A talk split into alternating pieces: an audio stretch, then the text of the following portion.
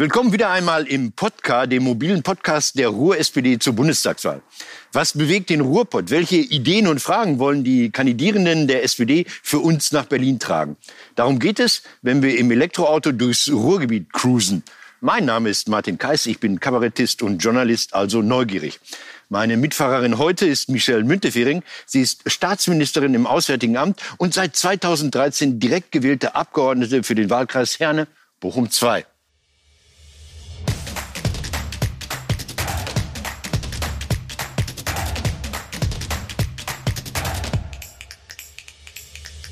Die Sonne geht auf. Also im wahrsten Sinne des Wortes für mich. Es ist frühmorgens mitten in Herne. Wir treffen Michelle Müntefering.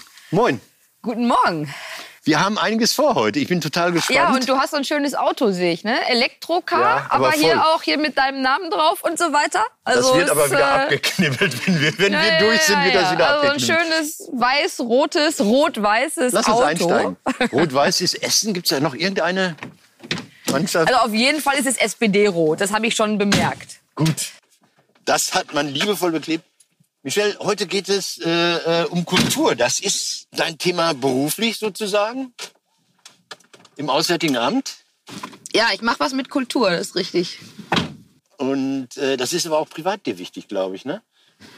Ja klar, ich meine, äh, Kultur ist ja allgegenwärtig. Ähm, wie wir uns entwickeln, wie wir miteinander leben, wie wir umgehen miteinander. Das ist ja, wie wir arbeiten. Das ist ja alles eine Frage auch, das muss kulturell auch verhandelt werden. Ja, also wie begegnen wir uns? Wie begegnen wir uns als Menschen? Und ja, ähm, ja ist eine kulturelle Frage. Und im Auswärtigen Amt bin ich zuständig für die internationale Kulturpolitik. Ja. Und ähm, das ist quasi so die dritte Säule der deutschen Außenpolitik. Also wir haben ja so die klassische Diplomatie, ich fahre mal einfach los. Wir cruisen jetzt noch ein ja, bisschen klar. und wenn es zur ersten Station gibt, kannst du uns dahin führen. Wenn du Herner Kenntnisse brauchst, dann sag mir Bescheid. Ansonsten. Ich, ich versuche zum Kulturpalast vorzudringen und dann immer geradeaus. Ja gut, okay. Also du, du hast einen Plan, das sehe ich schon. Dann Nein. Ähm, Kultur ist für dich äh, äh, ein politisches Thema, ist für dich natürlich auch ein berufliches Thema als Staatsministerin im Auswärtigen Amt. Aber was ist, äh, ist das private Kultur? Also außer du gehst gerne ins Theater, du gehst gerne zu Konzerten? Ja, auf jeden Fall. Also bei mir war tatsächlich war es tatsächlich so, dass äh, ich auch politisiert worden bin über die Kultur. Ne? Also zum Beispiel Christoph Schlingensief, ja. ja war im Prinzip äh, einer derjenigen, die mich für Politik interessiert haben. Der hat ja damals die Aktion gemacht, äh, alle Arbeitslosen in den Wörthersee, Wolfgangsee, Wolfgangsee ja. wir fluten Kohls Urlaubsparadies. Ja. Fand ich ziemlich cool, die Aktion, muss ja. ich sagen. Ja. Also er hat dabei auch Aufmerksamkeit erzeugt für Probleme, aber auf eine Art und Weise, die eben auch nachdenklich gemacht hat. So. Und äh, also der fehlt mir sehr ähm, als Künstler. Kennengelernt? Ähm, leider nicht, aber seine seine Witwe, äh, die das Operndorf in Burkina Faso mit Leidenschaft auch äh, weiterführt ähm, als eines seiner großen Projekte, eine Oper in Afrika, ein Operndorf in Afrika zu bauen. Auch wie visionär, wie visionär er damals schon war, ja. Ähm, die kenne ich ganz gut, ja. Tolle Frau, ganz tolle Frau. Ähm Du sagst es gerade, Stingensief habe aufmerksam gemacht auf politische Sachen. Ich habe bei der SPD insgesamt, ist niemand persönlich gemeint, ein bisschen immer den Verdacht, die möchten, dass wir Künstler immer dann kommen, wenn es brennt. Also so, dann hat man Gelder für äh, kulturpädagogische Maßnahmen, betreut mal die Menschen in den Stadtteilen, in denen es nicht so gut aussieht. Nee, das ist ja, naja, also sag mal, die Antwort würde ich mal zweiteilig hm. sehen, ja. Also Kunst und Kultur, Künstlerinnen und Künstler können unheimlich viel bewegen und schaffen. Ähm, die haben eine Stimme, die gucken auf die Gesellschaft. Ähm, und Kunst muss natürlich gar nichts, ja, aber sie kann so viel. Und ähm, das, das, darf man, das darf man politisch gar nicht instrumentalisieren, sondern wir haben ja die Freiheit der Kunst und so soll sie auch sein. Ich finde es gut, wenn Politik Kunst und Kultur fördert. Das ist ja das Schöne, das kann ich ja heute machen. Ja? Also insofern, so viele Jahre später, nachdem ich da so von Christoph Schlingensief auch inspiriert worden bin, ja, mhm. äh, habe ich das Glück, ähm, jetzt eben auch diesen Bereich zu fördern. Aber in deiner Frage war ja noch ein anderer Aspekt und das auch ein kritischer Aspekt, den ich auch äh, sehe. Künstler sind hier kein ähm, Unterhaltungszirkus. Ja. ja, für Demokratie. Das garantiert nicht. Ja, und das ist auch nicht mein Kulturverständnis, äh, sondern es ist wirklich ein, ein Lebenselixier für die Demokratie. Und ich will auch eine Kunst, die kritisch ist. Die habe ich, also, ja, das ist etwas, ähm, was für, für mich nerven? wichtig ist. Die, die müssen auch irgendwo ein Stück nerven. Ja, also die müssen gar nichts, wie gesagt, aber ja, die dürfen nerven, die dürfen den Finger in die Wunde legen und so. Das braucht es eben auch. Ja, das muss, also es, Reibung erzeugt Wärme. Oh, schön. Beziehen wir das mal aufs Ruhrgebiet. Ähm, du bist ja wirklich ein Ruhrgebietsgewächs. Es gibt von dir diese wunderbare Geschichte. Du bist irgendwann mal nachts in Brüssel gestrandet und hast dich nach Hause durchgeschlagen, weil du unbedingt nach Herne wolltest, ne? Was war das? Ja, klar. Also ich bin ja oft in der Welt unterwegs. Jetzt natürlich in der Pandemiezeit war das so ein bisschen wie Pommes ohne Ketchup. Ne? Also Außenpolitik ne? ohne Reisen, ist ja klar. Ist, äh, oder oder am Ende war es dann auch wie Ketchup ohne Pommes. Äh, also noch schlimmer. Aber ähm, ja, also natürlich bin ich viel in der Welt unterwegs und die Story mit Brüssel, ich weiß gar nicht, hast du wahrscheinlich irgendwo auf Instagram gesehen oder so. Du hast es gepostet damals, ja? das stimmt. Also da war ich irgendwie wirklich gestrandet. Da waren wir bei einer Konferenz und äh, man kommt aber von Brüssel ganz gut ins Ruhrgebiet. Übrigens, das Ruhrgebiet liegt ja wirklich in der Mitte von allem sozusagen. Okay. Ja, also gerade hier in, in Europa. Wir sind so zentral ähm, und das haben wir manchmal gar nicht so auf dem Schirm, ne? was wir für eine zentrale Lage auch haben. Äh, Das wissen ja die Logistiker mittlerweile. Überall entstehen ja diese riesigen logistischen Zentren. Aber lass uns da mal über die, die, die Kultur reden. Kultur im Ruhrgebiet, ist die noch mal anders als die Hauptstadtkultur? Und wie ist sie anders? Ja, also ich mein, wir haben jetzt hier im Ruhrgebiet äh, eben ja kein Berliner Dom und auch kein Humboldt-Forum, ja. Aber was wir haben, Das ist muss nicht schlimm sein, Entschuldigung. Aber das sag ich. ne, Wir ja, haben unsere eigenen äh, Vorzüge, will ich mal diplomatisch formulieren, ja. Und ähm, wenn man hier sich mal umschaut, die Industriekultur ist ja ein Riesenthema. Also du kennst ja selber so alte Hallen. Ich meine, wir fahren jetzt äh, Richtung Wanne, Richtung Eickel und ähm, äh, da haben wir zum Beispiel an der Zeche unser Fritz, das war ein altes Juso-Projekt. Oh. Ja, ähm, haben Das ist so, trotzdem was geworden. aber wie, was? Äh, pass mal auf, ey. Die Users haben schon gute Sachen gemacht hier in Herne. Ja, jedenfalls, äh, da ist ja, sind ja so Künstlerräume damals entstanden. So mit ganz, ganz früh schon in einer alten Zeche Künstlerräume. Und da ist jetzt auch ein ganz toller Biergarten gerade aufgemacht worden äh, vom Oskar Steinmeister, also ein Schaustellersohn. Ja, und, Du machst mich äh, total fertig. Du kennst hier jeden in Herne, ne? ja gut, ich meine, es ist ja meine Heimatstadt. Ich wohne ja hier jetzt 41 Jahre, ne? Und Herne ist ja so, ich glaube, 11 mal 7 Kilometer lang. Das ist Okay. jetzt auch nicht so schwer, sag ich mal. Nein, ich, ich, ich, ich frage das deshalb. Es gibt ja ähm, auch Wahlkreisabgeordnete, die leben eigentlich in Berlin. Und alle vier Jahre erinnern sie sich an ihre alte Postleitzahl, wenn- Wahlkampf ist. Nee, das so ist ja schon ja. Mittelpunkt. Das ist ja schon Mittelpunkt für mich und ich bin ja, bin ja Warum? Kind hier des Ja. Ruhrgebiets, ne? Aber jetzt, wenn man, wenn man sogar in Berlin arbeitet, das ist ja Arbeit, du bist ja nicht nur Abgeordnete, du bist ja auch äh, Ja, aber, Staatsministerin. ja, aber das ist, dann bin ich wieder bei Brüssel oder bei der Welt. Es ist immer so ein schönes Gefühl, wenn man wieder nach Hause kommt.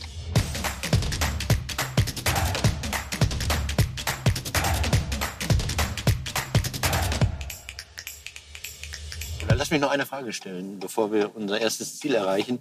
Bevor der Lockdown war, bist du viel unterwegs gewesen. Was hat dich nachhaltig beeindruckt bei deinen Reisen? Hauptsächlich nach Afrika, auch in andere Länder. Oh, da gibt's gibt's ganz viele Dinge. Also es sind natürlich immer Menschen, die so Spuren in einem hinterlassen, ne? vor allen Dingen. Aber wenn du jetzt äh, ansprichst den afrikanischen Kontinent ähm, in seiner Vielfalt, ähm, dann vor allen Dingen auch, dass man selber auch überrascht ist, welche Bilder man auch im Kopf hat, von welchen Bildern man geprägt ist und was man dann vor Ort erlebt. Ne? Und das ist ja so eines der, sag mal so, auch der Hauptprobleme auch, ja, dass wir ja den afrikanischen Kontinent immer so ne? ist ganz weit weg Ja. und es ist eine Wahrnehmung der Krisen, der Konflikte, der Armut und so weiter. Das gibt es alles, ist keine Frage. Aber es gibt noch so viel mehr.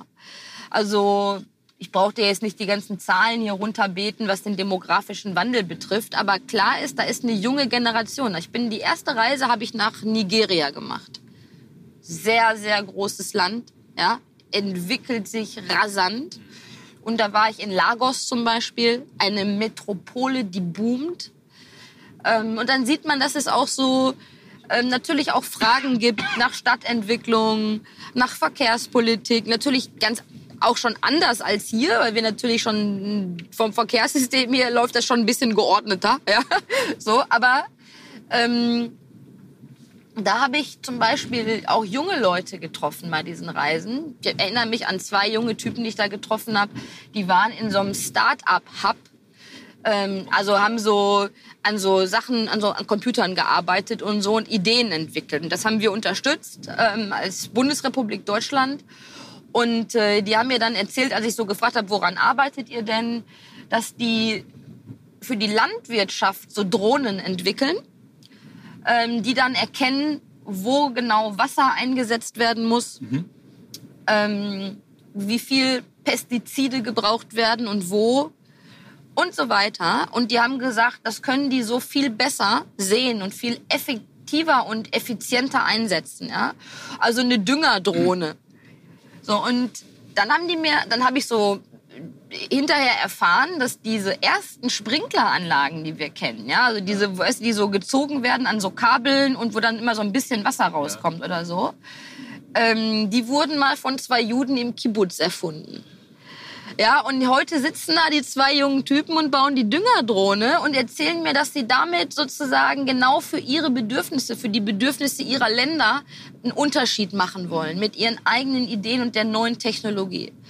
Daran denkt man überhaupt nicht, wenn man ja hier über Afrika sehr allgemein ja auch immer spricht, ja, was ja auch schon falsch ist, ja. Das sind sehr unterschiedliche Länder, ne? Wir fahren jetzt nach Wanne-Eickel, das muss man ja den Herren immer noch sagen. Und, naja, erstmal äh, fahren wir ja, also jetzt wollen wir, also du willst ja genau sein, ne? Oh, jetzt ich, mein, ich bin ja 1980 geboren, ne? Ja. 75 war ja die zwei. Gemeindereform und so weiter. Also insofern bin ich ja so ein bisschen raus, ne, bei mhm. dem Thema. Aber natürlich, ich kenne mich ja hier auch so ein bisschen aus. Und jetzt fahren wir also nach Eikel. Entschuldigung, natürlich. Ja. Ich als Auswärtiger kann da nur verlieren. Äh, ins alte Karstadt-Gebäude. Yes. Und da wird's spannend. Und du musst mir jetzt sagen, wie wir da hinkommen. Ja, okay, dann fahr mal äh, geradeaus. Mhm.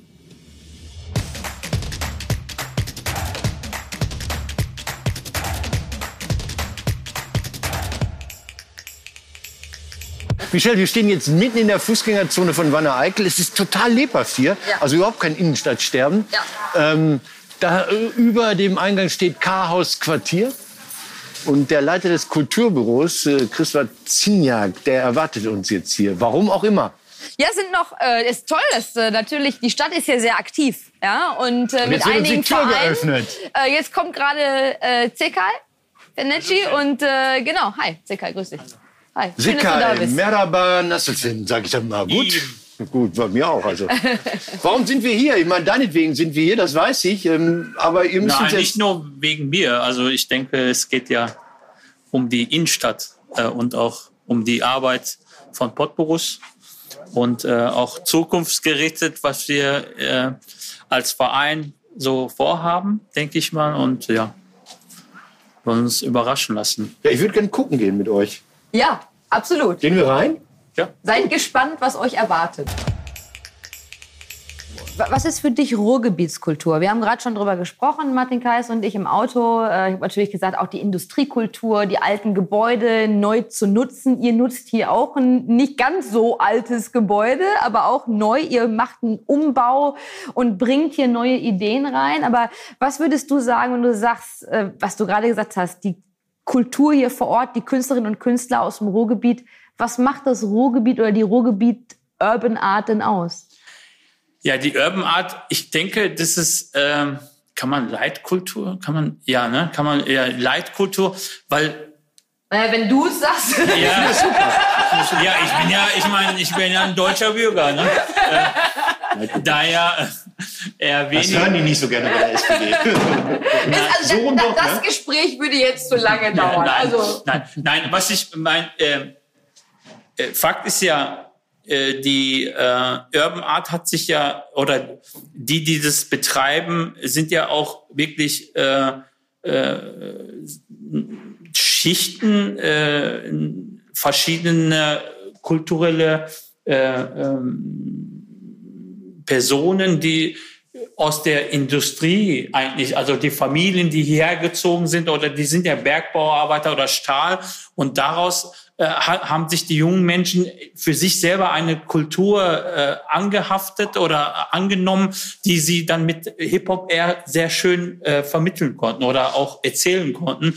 Und ich denke, dass was Ruhrgebiet wirklich ausmacht, ist wirklich auch diese, diese Arbeitermentalität und aber auch die Generation, die dann jetzt diese äh, Künstler äh, mit in die äh, in diese NRW äh, sichtbar macht, ist er auch, dass die die eigentlich die Arbeiterkinder äh, von morgen sind, die eigentlich kreativ eigentlich die Arbeit anders äh, darstellen und ja. auch kreativ mitentwickeln. Wenn du sagst Arbeiterkinder, ähm, auf welches Publikum zielt ihr denn? Ich meine, du sagst jetzt Vielfalt macht so Ruhrgebietskultur auf jeden Fall aus. Ähm, wie, wie erreicht ihr denn äh, genau die Kinder? Ich meine, ich bin ja als Abgeordnete viel unterwegs, ja auch in Schulen, ja, ob das Gesamtschule Wanne ist oder weiß ich nicht wo überall.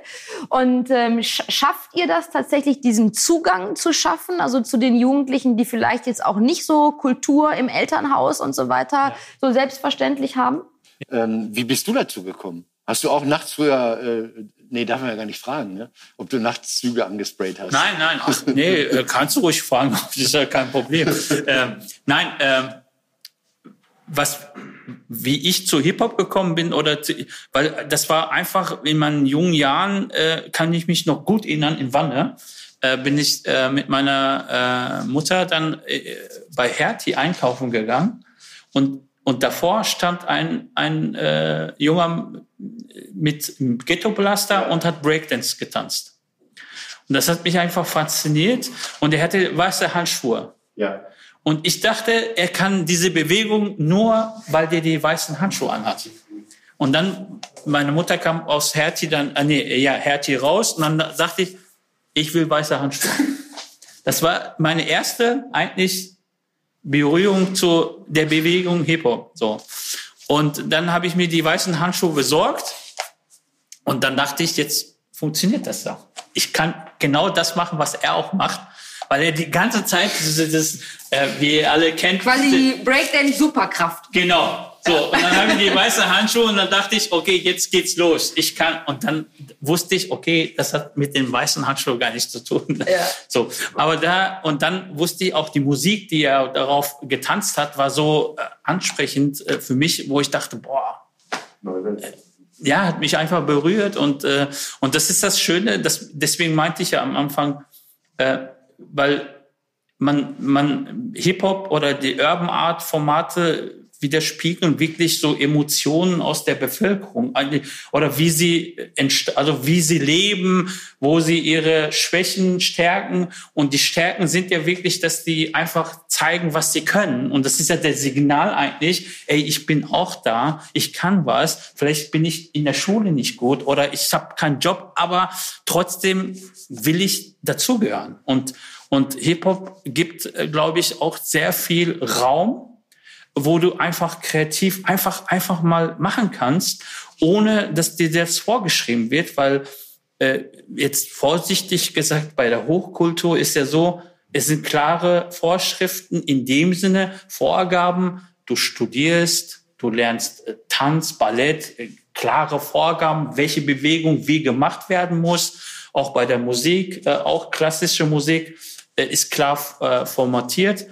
Aber bei Hip-Hop ist so, da gibt's keine äh, Noten oder da gibt's jetzt nicht die Vorgabe, die Bewegung A muss jetzt unbedingt so sein, sondern da kannst du selber entscheiden, wie du die Bewegung A machen möchtest. Und diese Freiheit, glaube ich, ist, ähm, ist so schön, glaube ich, für die, wo sie wissen, okay, äh deswegen können wir die auch erreichen, weil wir sagen, ey, du, äh, wir du musst nicht mit einem Vorkenntnis kommen, sondern sei einfach du, wie du bist. Was wollt ihr denn genau hier machen? Also wie soll denn dieses Projekt sich jetzt entwickeln? Wenn das mal so erklären müsstest, was soll am Ende hier sein, wenn das fertig ist? Ja, der Wunsch wäre natürlich und der Traum wäre, ähm, hier für in Wanne eventuell einen Ort zu schaffen, äh, der für mit Urban Art Kunst äh, mit kreativen Künstlern aus der Region hier ein Ort wird, wo sie auch einen Zugang finden, auch ein Haus haben wie andere Formate und auch nachhaltig denke ich, dass der wichtig ist für die Region, dass diese, diese starke Szene, die wir hier haben, ähm, auch künstlerisch auch noch stärker sichtbar gemacht werden kann.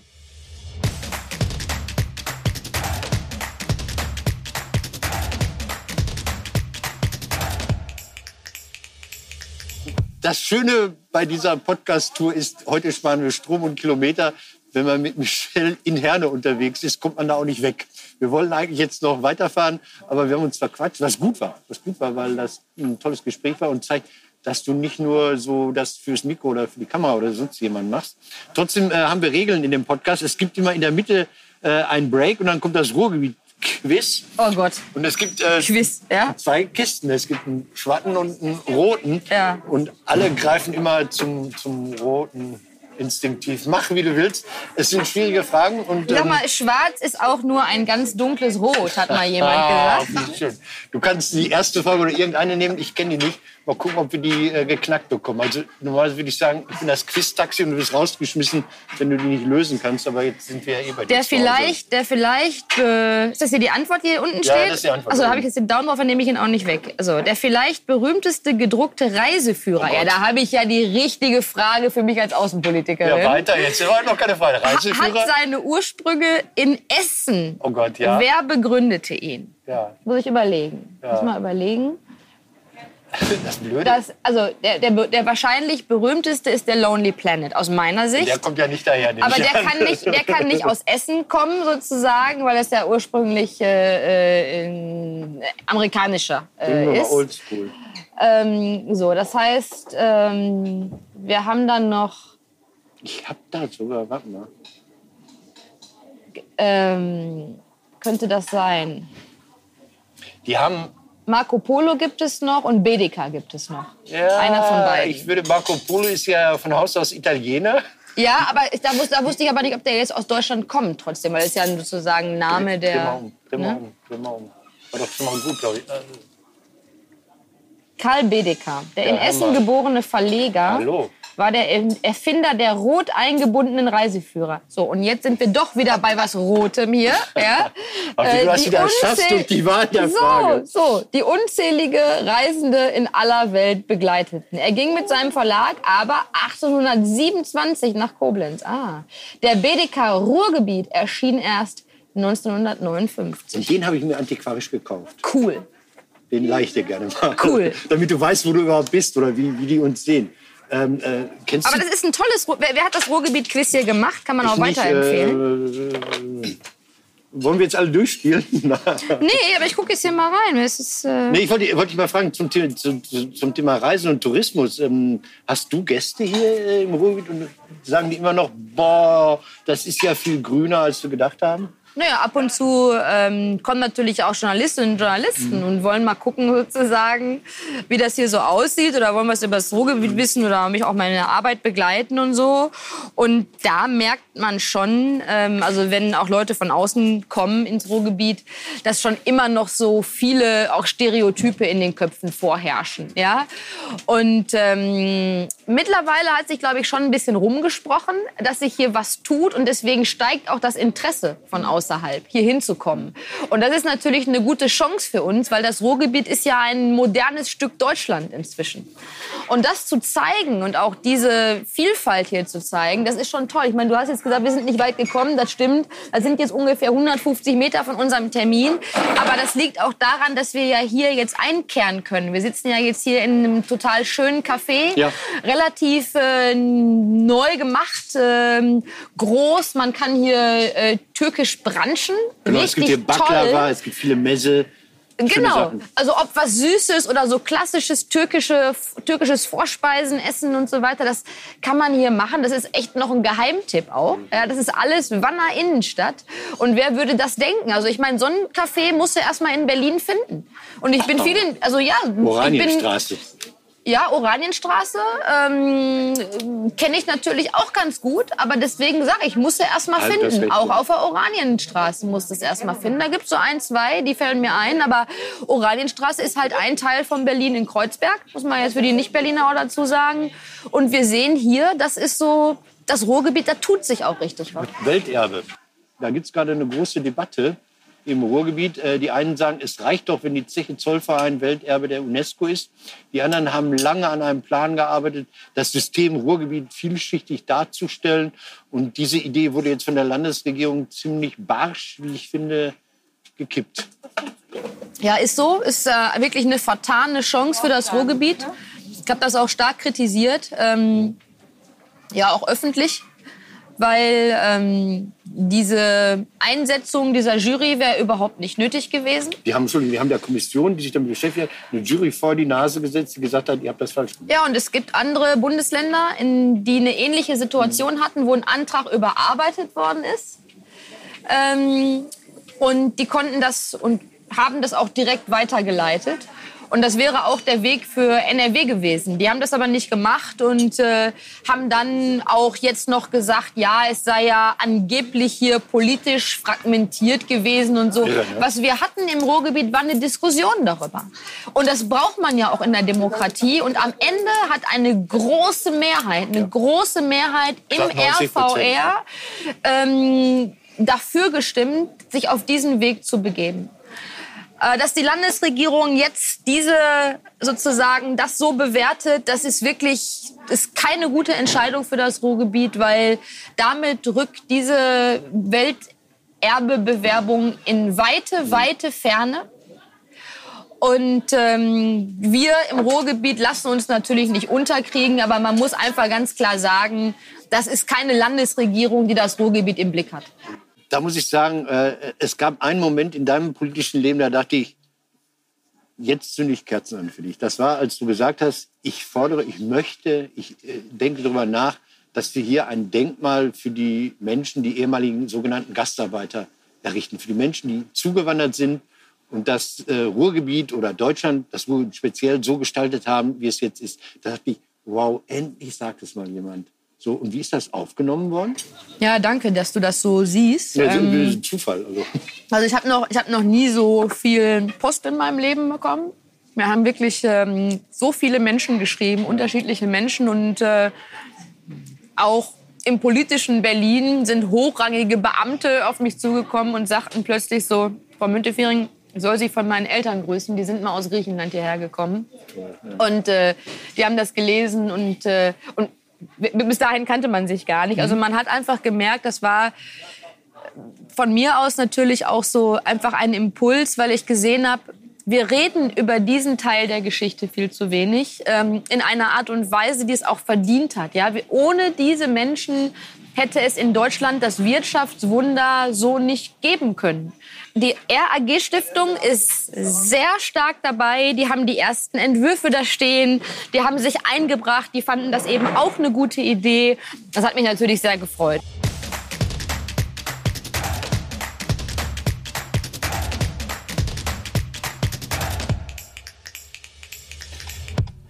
Es ist Ritual. Bevor wir diesen Podcast beenden, darf der Fahrgast oder die Gästin nochmal Grüße senden. Rechts äh, in der Tür, da sind so ein paar Postkarten gelagert. Und ich habe für dich extra nicht nur diese Kitschkarten aus dem Ruhrpott, sondern ich habe auch einen kleinen Gruß vom Geierabend da. Du kannst eine der Karten aussuchen Schön. und ähm, irgendjemandem schicken. Schön. Und da ja bei Postkarten kein Briefgeheimnis gilt, dachte ich, du lässt uns teilhaben, wem du was zu sagen hast. Letzte Worte vor der Wahl. Letzte Worte vor der Wahl. Naja, gut, sind ja nicht, du hast ja noch viel zu reden. Äh, also ich würde, ich würde tatsächlich äh, ganz gerne meinem aktuellen Patenkind, meinem PPP-Patenkind, äh, eine Karte in die USA schicken. Oh, das finde ich toll. Äh, die Theresa, die ist gerade über das parlamentarische Patenschaftsprogramm äh, nach USA gegangen und ähm, ja, wir haben gesagt, wir bleiben natürlich in Kontakt. Das machen wir natürlich auch über Social Media. Wir haben uns natürlich auch da vernetzt und so. Aber so eine richtige Karte zu bekommen, ist sicherlich Was auch anderes, sehr ja. schön. Und Ja. damit würde ich jetzt schon mal mein erstes Versprechen einlösen sozusagen und der Theresa jetzt diese Karte schicken. Ich muss das aber ist der jetzt Geierabendspruch. Lies vor. Genau, wollte ich gerade sagen. Die Karte muss man vorlesen. Also das ist eine dunkelrote Karte mit so äh, gelber Schrift drauf äh, und da steht, das heißt Aufezeche, Aufenpütt, von der Schule, nach der Arbeit, aus der Siedlung, um die Ecke, auf der Schicht, nach Untertage, im Streb, in der Dunkelheit, am Malochen, vor Kohle, Mitte Kumpels, an der Schippe, zum Ende, vor der Rente, aus, zu, vorbei, bisse im Arsch. Ist das denn so schwer? Nein. So eine schöne Karte, lieber Martin, aus dem Ruhrgebiet. Die Theresa wird sich freuen. Ähm, die kommt nämlich aus Bickern. Also wirklich hier um die Ecke. Okay. Um die Ecke. Steht das ja auch drauf? Um die Ecke? Hab ich Ja. das gesagt? Ja, um die Ecke. Ähm, hier gibt's eine ganz berühmte Currywurst übrigens. Die Currywurst, verschiedene Schafstufen. Das nächste Traditionsding hier. Es gibt ja demnächst wieder Wahlkampf. So. Jedenfalls der Theresa schreibe ich die und schreib ihr natürlich drauf, schreib ihr natürlich drauf, Grüße aus der Heimat, aus dem Ruhrgebiet. Ähm, Aus der Karre von der Sozis. Ganz genau, von mir und von der Sozikarre. ähm, und ich hoffe natürlich, äh, dass sie mit der Karte ein bisschen was sozusagen aus der Heimat hat. Ähm, und ich frage sie natürlich auch, äh, wie es denn aussieht, ob sie schon Freunde gefunden hat dort, wie ihr die Schule gefällt. Das willst du alles auf die Karte schreiben? Äh, ja, ich guck mal, wie weit ich komme. Wir haben mehrere. Aber das Gemeine ist ja auch, ich muss ja beim Fahren schreiben, oder was? Ich kann auch noch mal rechts ranfahren. Ja, liebe Theresa, aus der Heimat, herzliche Grüße über den großen Teich. Ich hoffe, dir geht es gut. Wer sind die neuen Freunde? Was macht die Schule? Scheint die Sonne? Melde dich, deine Patin Michelle. Total. Grüße von mir jetzt mündlich dazu. Michelle, vielen Dank. Wir liefern dich ab zu Hause. Du hast wahnsinnig viel zu tun, nehme ich an. Und danke für die Zeit. Ja, danke dir. Gibt noch ein bisschen was zu tun. Am 26. September sind Bundestagswahlen und ich werbe natürlich hier und überall dafür, dass Leute Olaf Scholz möglich machen, dass er Kanzler wird und dass die SPD stärkste Kraft wird. Aber der braucht natürlich auch eine starke SPD aus dem Ruhrgebiet. Genau deswegen will ich ja auch wieder mithelfen und Bundestagsabgeordnete bleiben. Ja.